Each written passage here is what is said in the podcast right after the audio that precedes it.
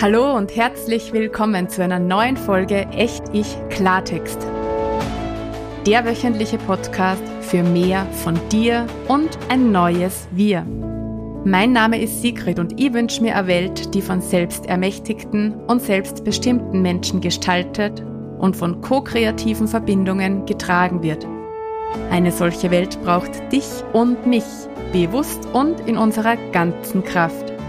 Genau dazu bekommst du hier jeden Donnerstag alltagstaugliche Impulse.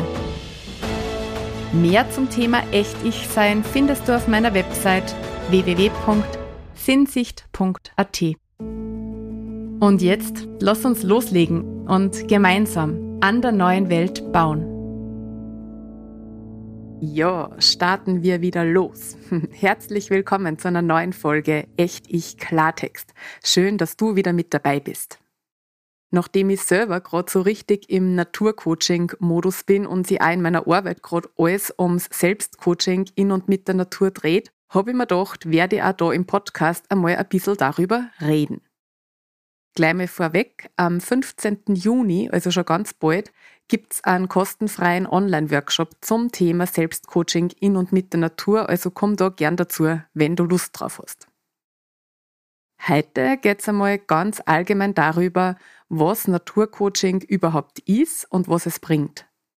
Weil ich mir gedacht habe, dass du ja möglicherweise gar nicht weißt, welchen unglaublich großen Schatz du wahrscheinlich direkt vor deiner Haustür hast, den du jederzeit für dein Selbstcoaching nutzen könntest, wenn du wolltest. Und wenn du wüsstest, wie das geht und was dir das überhaupt bringt. Also, was ist Naturcoaching überhaupt? Grundsätzlich ist Naturcoaching Coaching in der Natur.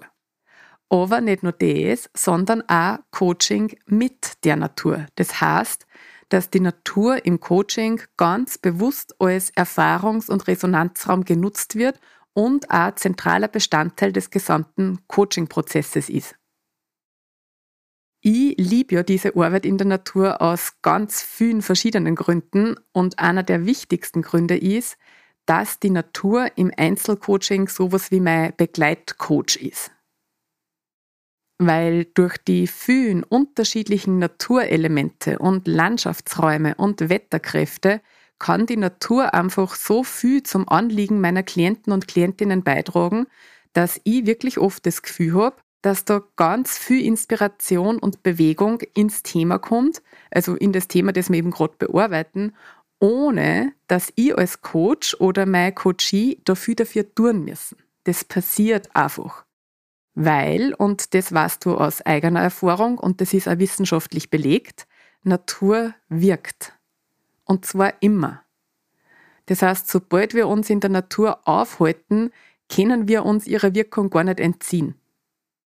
Wie genau und auf welchen Ebenen die Natur wirkt, das erzähle ich dir nächste Woche. Heute mag ich jetzt einfach einmal erzählen, welche zwei Arten von Naturcoaching es überhaupt gibt. Grundsätzlich gibt es zwei Arten von Naturcoaching. Es gibt Naturcoaching im 1 zu 1 Setting und Naturcoaching im Selbstcoaching.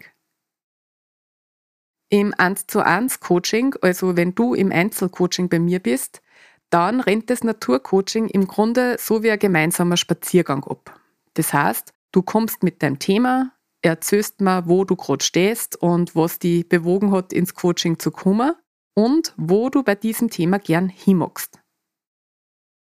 Und allein das gemeinsame Gehen macht schon einen Unterschied, weil du kennst den Spruch, ein Körper in Bewegung bringt den Geist in Bewegung. Und dann entsteht da ein ganz individueller und kreativer Begleitungsprozess, in dem es meine Aufgabe ist, dir die richtigen Fragen zu stellen und die entsprechenden Interventionen zu setzen, damit du bei deinem Thema für die weiterkommst und einen guten nächsten Schritt finden kannst. Welche Interventionen das sind, das entscheide ich natürlich immer situationsabhängig. Das Wunderbare am Naturcoaching ist, dass ich da einfach viel mehr Möglichkeiten habe als im Indoor-Setting, wo wir uns in einem Raum gegenüber sitzen. Also mal sind es Achtsamkeitstechniken, mal arbeiten wir mit Symbolen der Natur oder mit Bildern der Natur, Mal arbeiten wir mit gezielten Bewegungen, mal mit Aufstellungsarbeit in und mit der Natur, mal mit Energiearbeit.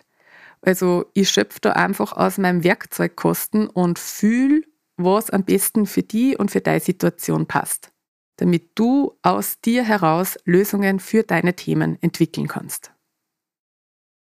Und was dabei ganz wichtig ist, für die und für mich, ist, dass wir dabei keinen Zeitdruck haben. Also ein Naturcoaching dauert bei mir immer so lang, bis du einen guten Schritt für die weitergekommen bist. Und ich mag da einfach nicht auf die Uhr schauen müssen oder irgendwelche zeitlichen Limits einhalten müssen, weil das dort mich stressen in meiner Begleitung und die dann auch und das darf einfach zu nichts führen. Ja, und dann kannst du als zweite Art die Natur natürlich auch ganz wunderbar für dein Selbstcoaching nutzen. Da gibt es eine Menge an großen und kleinen Methoden, mit denen du deine Themen eigenständig in und mit der Natur bearbeiten kannst, ohne auf eine Begleitung in Form eines Coaches angewiesen zu sein.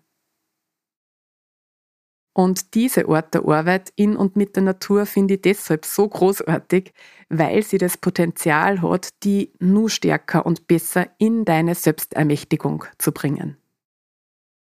Selbstcoaching in der Natur funktioniert jetzt natürlich ähnlich. Das heißt, du nimmst dein Thema und gehst damit in die Natur. Und zwar mit einer Haltung von, ich los mich von der Natur bei der Bearbeitung meines Themas begleiten und unterstützen. Und dabei wendest du dann die unterschiedlichen Selbstcoaching-Methoden an, die sie eben genau für die Bearbeitung deines Themas eignen.